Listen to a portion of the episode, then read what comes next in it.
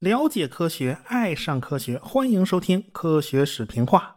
广告做的前头啊，还是推荐我的通俗医学史。上次讲到有关零号病人的问题，其实“零号病人”这个词儿啊，它不是医学名词，它是媒体造出来的。来源呢是美国疾控中心详细调查的第一个艾滋病患者，但是他可不是在美国第一个得艾滋病的人啊，也不是第一个在美国传艾滋病的人。人家本来他就不是个美国人，这个乌龙啊，也就是从这儿开始的。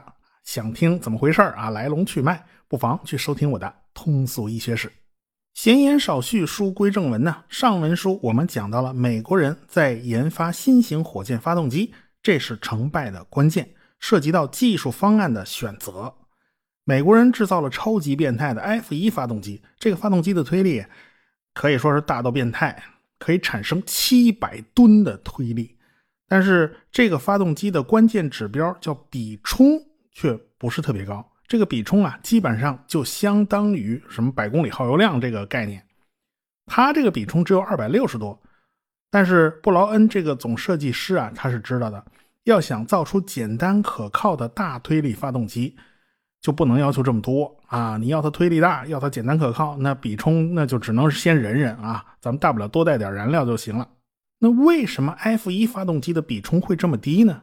其实也不难理解，要想产生巨大的推力，就需要一秒钟向燃烧室输送五点八万升煤油和九点四万升液氧，这么大的流量，就需要一个大到变态的泵来把它送进去。这个涡轮泵呢，是靠一个小发动机吹转的，也就是说，一部分燃料要先要送进一个小的预燃室，烧完了以后，这个热气啊就从这个喷嘴喷出去，吹转了这个涡轮泵，带动大批燃料往这个主燃烧室里面送。但是这个小的预燃室是要消耗一部分燃料的，这一部分燃料基本上它不产生推力。所以呢，就导致了 F 一发动机的效率并不算高。格鲁什科的 RD 二五三发动机呢，当然它没有这么变态，它的推力比 F 一要小得多，但是它的比冲要比 F 一还要高。尽管它燃料上也不是太赚便宜，因为人家采用了分级燃烧技术。这种发动机啊，也有涡轮泵，也有预燃室。也是先靠弄出一小部分燃料，在预燃室里面燃烧，然后用废气来吹动涡轮泵。这和 F 一发动机的涡轮泵它是一样的过程。不一样的是，RD 二五三发动机把涡轮泵那烧完的废气送进了火箭的主燃烧室，咱再烧一遍。有人可能觉得奇怪啊，这烧完的废气你怎么能送进主燃烧室再烧呢？格鲁什科呀，在预燃室里面采用的叫负氧燃烧，就是说氧化剂比燃料要多出不少，这样呢就可以保证那个燃料烧的精光，一点不剩。而且呢，废气里边还剩下大量的氧化剂，然后呢，咱给送到主燃烧室里面就可以继续烧。主燃烧室反正要同时送进氧化剂和燃料，咱只要燃料的比例稍稍多一点啊，也就刚刚好。这。也就叫分级燃烧，也叫高压补燃。这个效率呢，就比开放式的燃气发生器的效率它要高了一大截儿。但是这难度它也大了很多啊！全世界能够掌握的国家也就不多。这种技术一定要做个类比的话，有点像汽车的那个涡轮增压啊，它的效果是非常好的。不过呢，甘蔗没有两头甜的啊。燃气发生器呢，也有燃气发生器的优势，那就是它结构简单、结实耐用，这也就为重复使用奠定了基础。所以呢，这叫各有各的优势。不过呢，这都是后话了。我们讲马斯克的梅林发动机的时候，我们再来讲这档子事儿。格鲁什科的设计局呢，和切洛梅设计局配合的不错啊。UR 五百这颗火箭从上到下都是独发啊。也就是说，用偏二加井和四氧化二氮作为燃料，因为呢，切洛梅是造导弹出身的，一切都是按照洲际导弹的标准来考虑的。这颗火箭的原始型号呢，并不比科罗廖夫的 R 七火箭强多少，反而呢，体积大、重量大、扩展性也比较差。你想啊，我国的长征二号火箭啊，这个火箭刚出来的时候，并不是怎么太强的一颗火箭，本身呢就是一个细长的光杆但是后来改成捆绑式，你周围加了四个助推器，这推力一下就大了不少，就成了著名的长二捆火箭。最后把我国宇航员送上太空的，就是这个长二捆火箭的载人航天专用版。可是这个 UR 五百呀，它就没有办法增加助推器 啊，因为它那个主发动机长得就像个助推器，就像个外挂，它把那助推器的地方都给占了。所以呢，它只能在上面做文章，比如说提高一下第二级和第三级的水平，或者是第一级换一些好的发动机。但是这些呢都不会产生质变。尽管如此啊，切洛梅还是开创了科罗廖夫 R7 家族以外的另一个火箭家族，这就是大名鼎鼎的质子号火箭。UR 五百呢，实际上就是质子号火箭的雏形。质子号火箭在近地轨道的运载能力呢，达到了二十二吨。后来呢，苏联发大型的空间站，都是质子号给送上去的。切洛梅的这个 UR 五百呢，还是不够大，满足不了登月的需求。所以呢，切洛梅又设计了一个 UR 七百型火箭。这枚火箭呢，可就是捆绑型了，而且还捆了里外两层火箭，用的是格鲁什科的 RD 二七零发动机。这火箭怎么看着怎么别扭，到最后呢，就停留在了绘图板上，就没能造出来。RD 二七零发动机的推力啊，达到了六百四十吨，采用了当时最先进的全流量分级燃烧技术，而且呢，这还是一枚毒发，也就是用偏二甲肼和四氧化二氮的。要用毒发做登月火箭，实在是有点难，因为这个登月火箭通常它非常非常大。你得灌个几千吨的燃料，都是毒燃料，你稍有泄漏就是大事儿啊！所以呢，这也太悬了。况且呢，RD 二七零这个火箭发动机的研发速度啊也太慢了，到最后呢也就不了了之了。那科罗廖夫这边呢，他也没有办法。这也就是苏联工业后劲儿不足的情况就开始显露出来了。人家美国人在人都还没上太空之前就开始研究巨型的火箭发动机了。如果不是未雨绸缪、提前动手，美国的登月计划是不可能走得这么顺利的。洛克达因公司的员工呢，也是深有体会的。他们搞个创新的产品呢，那军方呢就看不上，因为军方要的是实用的东西。但是 NASA 的人就非常非常感兴趣，因为 NASA 的领导啊，他是有梦想的，他是要做点伟大的事情的。同样啊，苏联研发火箭呢，都是政治家决定的。可是这帮政治家呀，对太空他没有什么激情，他纯粹是个面子问题。所以呢，在火箭项目的管理上，他也出麻烦了。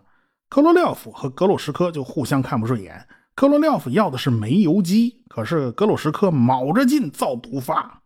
没办法，这个科罗廖夫又搞环保嘛，他死活都不肯用毒发嘛，他只能去找库兹涅佐夫了。库兹涅佐夫的 NK 十五煤油发动机呢是很不错的，它推力达到了一百五十吨呢。那么这个 NK 十五发动机到底是什么水平呢？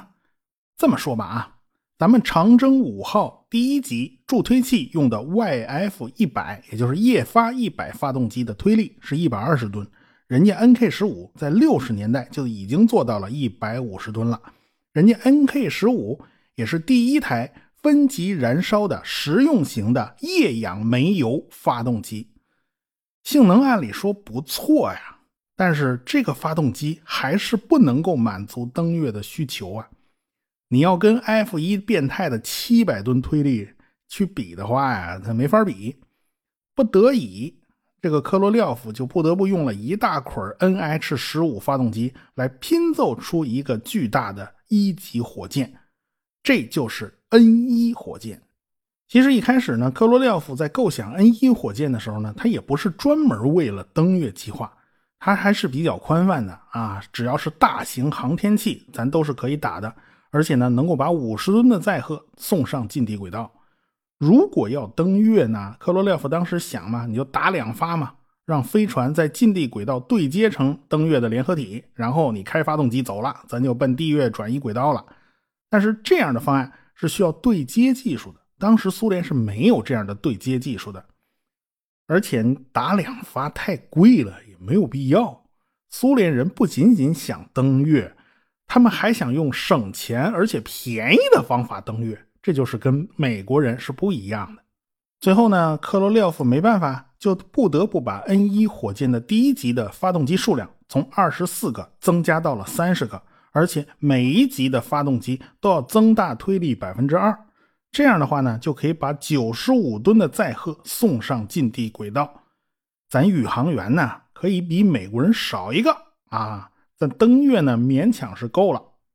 更要命的是，N 一火箭是个全液氧煤油的火箭。美国人曾经做过计算呢，如果在第二级、第三级咱采用氢氧发动机，那么就会大大简化设计，因为氢氧机的效率更高啊。但是当时的苏联它没有氢氧机。所以就只能从上到下，咱全部都采用煤油发动机。其实这就涉及到各个设计局之间不配合的问题啊！你要的人家就是不给啊，没辙。科罗廖夫为了榨干油水，他就不得不采用了很多奇葩的设计。比如说这枚 N 一火箭呢，如果算上登月火箭自身的话，那么它是五级啊。说白了就是烧完咱马上就扔吧。但是呢，在太空里面点火它是有风险的，有可能会出问题，有可能点不着。因此，火箭的级数啊，也不是越多越好，因为火箭级数越多，在太空点火的次数就越多嘛，就是出现失败的概率就会变大。但是不这么做，他又怎么做呢？他没有办法嘛。当然啦，科罗廖夫为了这枚火箭，他也是操碎了心，各种阴招他都用上了。以后咱讲马斯克的猎鹰火箭的时候，我们再讲。这家伙可以说是隔空得了科罗廖夫的真传，把科罗廖夫那些阴招他全学了去了。在当时呢，切洛梅和科罗廖夫都在争夺资源，各家设计局背后都是有政治资源的。杨格尔设计局的方案呢是基于 R 二六洲际导弹的，但是这个方案很早就出局了。杨格尔呢一直获得军方的青睐，因为他一直在为军方设计洲际导弹，而且几乎是心无旁骛啊！而且他也觉得，如果在国家内部相互竞争的话，这个分散资源呢，它不是个好事儿。所以呢，他也就乐得负责，咱打下手了，咱不跟你们争了。实际上的竞争呢，就是在切洛梅和科罗廖夫之间展开的。切洛梅的设计局啊，其实他干的工作很杂的，著名的超音速反舰导弹日志。就是他们设计局的产品啊，他连反舰导弹他都做。科罗廖夫呢，主要还是在航天方面下功夫，因为他钟爱的液氧煤油发动机，他不太适合做军用。反正呢，苏联人在选择登月方案上，他足足折腾了有五年。嗯，最后呢，苏联居然就出了这么一个奇葩的方案，就是飞船绕月啊，载人飞船绕月，咱由切洛梅设计局负责；载人登月。咱由科罗廖夫设计局负责。我们事后再看呢，这简直是胡闹啊！你让两个大的设计局在玩重复劳动，你这这这就和 NASA 的统一管理拧成一股绳，产生了非常鲜明的对比。美国人已经是有条不紊的开始推进登月工程啊！要知道，登登月它是个系统工程啊。首先就是这个双子座计划，要解决的就是载人航天的一系列任务。双子座三号实现了两个美国人同乘一艘飞船进入地球轨道，然后安全返回。哎，这一步算是完成了。那么下一步就是太空行走的问题了。一九六五年的六月三号，双子座四号发射升空了。宇航员呢是詹姆斯和怀特啊，詹姆斯是指令长。他俩这一次啊有两项重要任务，第一项就是太空行走啊，美国人落在了苏联人的后面嘛。不过也不算落得太晚呢。第二项就是在太空停留四天，绕地球六十六圈想要去月球，必须在太空停留起码半个月。这个四天呢，只是一个开始啊，这还算是一个小目标。后边还有一个目标，那就是和大力神火箭的第二级要实现齐头并进。哎，这是为以后飞船做交会对接做的一个准备活动，是一项测试。火箭呢是上午十点多发射升空的，这也是新建成的休斯顿的控制中心第一次正式启用了。而且呢，媒体都来凑热闹，这 NASA 呢还专门租用了一个新闻大厅啊，否则你往哪放呢？乌泱乌泱来了好几百记者，是吧？欧洲和美国十几个国家的元首啊，都可以看电视转播了，因为当时已经能够利用通信卫星进行跨洋的电视传播了。因为呢，双子座四号飞船要飞好几天，这个控制中心呢，就不得不准备人手啊，它得三班倒啊，它不能没有人监控啊。所以你看那个 NASA 的人员呢，一个个都成了熊猫眼了，因都睡得不太好嘛。这个飞船呢，被火箭的第二级送进轨道以后呢，这第二级本身它也是入轨的。双子座四号飞船的第一个任务就是开反推，哈哈，尝试和第二级火箭进行汇合啊，咱降下一点速度，调整一下轨道，能不能和这个火箭的第二级咱齐头并进？但是这个宇航员手忙脚乱的折腾了半天也没有成功，这就算了吧，以后再说吧。按照原定计划呢。嗯，他们转到第二圈的时候就要进行太空行走了，但是因为前一项任务失败了嘛，所以宇航员们呢压力也很大。为了舒缓压力呢，他们决定把太空行走推迟到第三圈再说。这两个人稍微休息了一会儿，然后就把宇航服都给穿得严严实实的。当他们第三圈飞到澳大利亚西部上空的时候，就开始做出舱的准备了。双子座飞船开始减压，开始抽真空了。当飞船飞到夏威夷上空的时候，这个怀特就开始要准备出舱了，拉了一下门栓就没拉开，当时就吓了一跳，怎么开不了门啊？这是好在那个指令长詹姆斯在地面跟着工程师看到过门锁的结构啊，他训练过，所以他也知道这个门的毛病出在哪儿。他呢能把这个门给鼓捣开，这一下呢算是问题解决了。双子座飞船其实非常小，要想出舱呢，就得把座舱里的空气啊全都放光了，然后呢咱直接开门，咱就出去了。反正大家都穿着宇航服呢，咱都不怕。怀特呢，就这么慢慢的飘出了门啊，身上有一根绳子和飞船连接，手里拿着一个喷枪一样的东西。这东西呢，就可以提供微弱的反作用力，用于操控身体。这就是美国人超越苏联人的地方啊！这个怀特在外边飘的可开心了，里边的詹姆斯可就遇上麻烦了，因为他的无线电通话呀有毛病。宇航员之间以及地面之间通话是不不流畅的，彼此呢都能听见，但是说话有可能他发射不出去，因为他们当时用了一个 VOX 系统，就是声控的。你说话声音一大，咱就把这个机器切换成发射。但是这个自动控制系统它时灵时不灵，所以就造成了他们互相之间说话呀，还有时候还得转达呀等等，反正各种各方面的麻烦。结果这个怀特呢，在外边玩的又特别嗨，你怎么叫他呢？他装听不见，他就不回来。最后没办法，叫了半天才把他叫回来。在这过程之中呢，这个詹姆斯给他拍了不少的照片啊。人是回来了，这个门呢他关不上了，这个开关门都是一件麻烦事好在呢，詹姆斯他能把这事儿搞定啊。要是门关不上，这二位可能就没法活着回来了哈。这刚费了半天劲把门给关上，这底下这休斯顿又传来命令了，说你们把那个太空行走相关的东西咱全扔了吧，你们再把那门打开一次。这个詹姆斯一听脑袋都大了哈，咱别找这麻烦了行不行啊？这门开关一次够麻烦的，嗯，所以最后咱咱就乱七八糟，咱全都带回地球吧。太空行走呢，就是本次飞行的最大的一个亮点。这个怀特呢，就成了第二个执行太空行走任务的人类。他在外边呢，足足飘了有二十二分钟。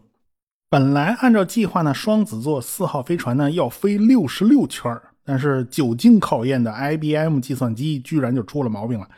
这个 IBM 计算机啊，前两天刚舔着脸做完广告，说我们这计算机都上了太空了啊，说绝对安全可靠。这刚做完广告就被打脸呢。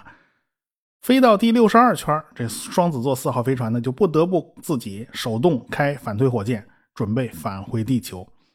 还好了，他们最后落在大西洋上，离开预定的地点呢有四十三公里，最后被直升飞机给吊起来了，捞起来放到了胡风号航空母舰之上。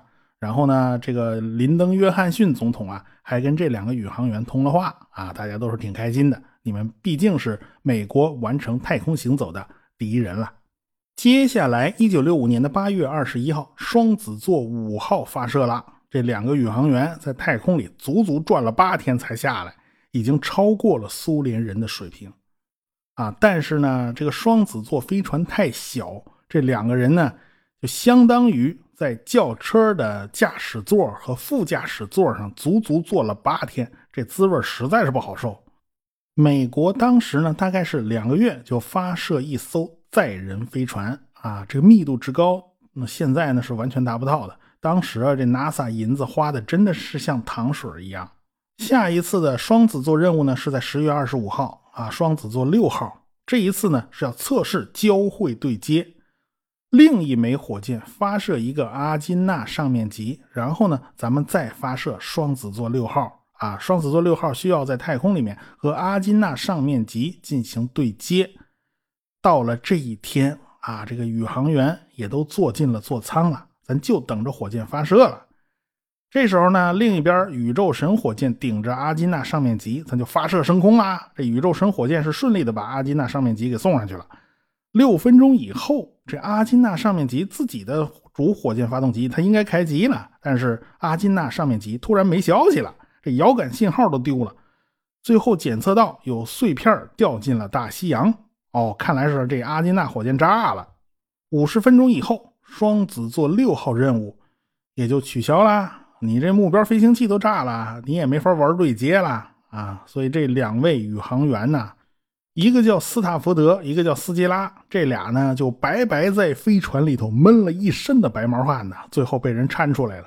所以这次呢，算任务出问题了。好在不是载人飞船出问题，这 NASA 应该怎么办呢？NASA 他也着急呀，他就干脆啊改变任务啊，让双子座七号飞船咱先发射吧。啊，双子座七号要测试在轨飞行十四天，这就是登月一去一回必须的时间。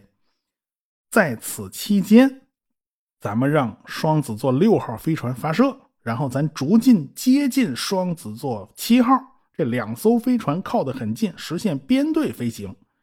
哎，这个美国人甚至有一个大胆的想法，那就是让六号的指令长叫斯塔福德嘛，还有七号的指令长叫弗洛尔，咱用太空行走的技术，咱实现交叉换位吧。你去他船上，他去你船上啊，这样行得通吗？我们下次再说。科学声音。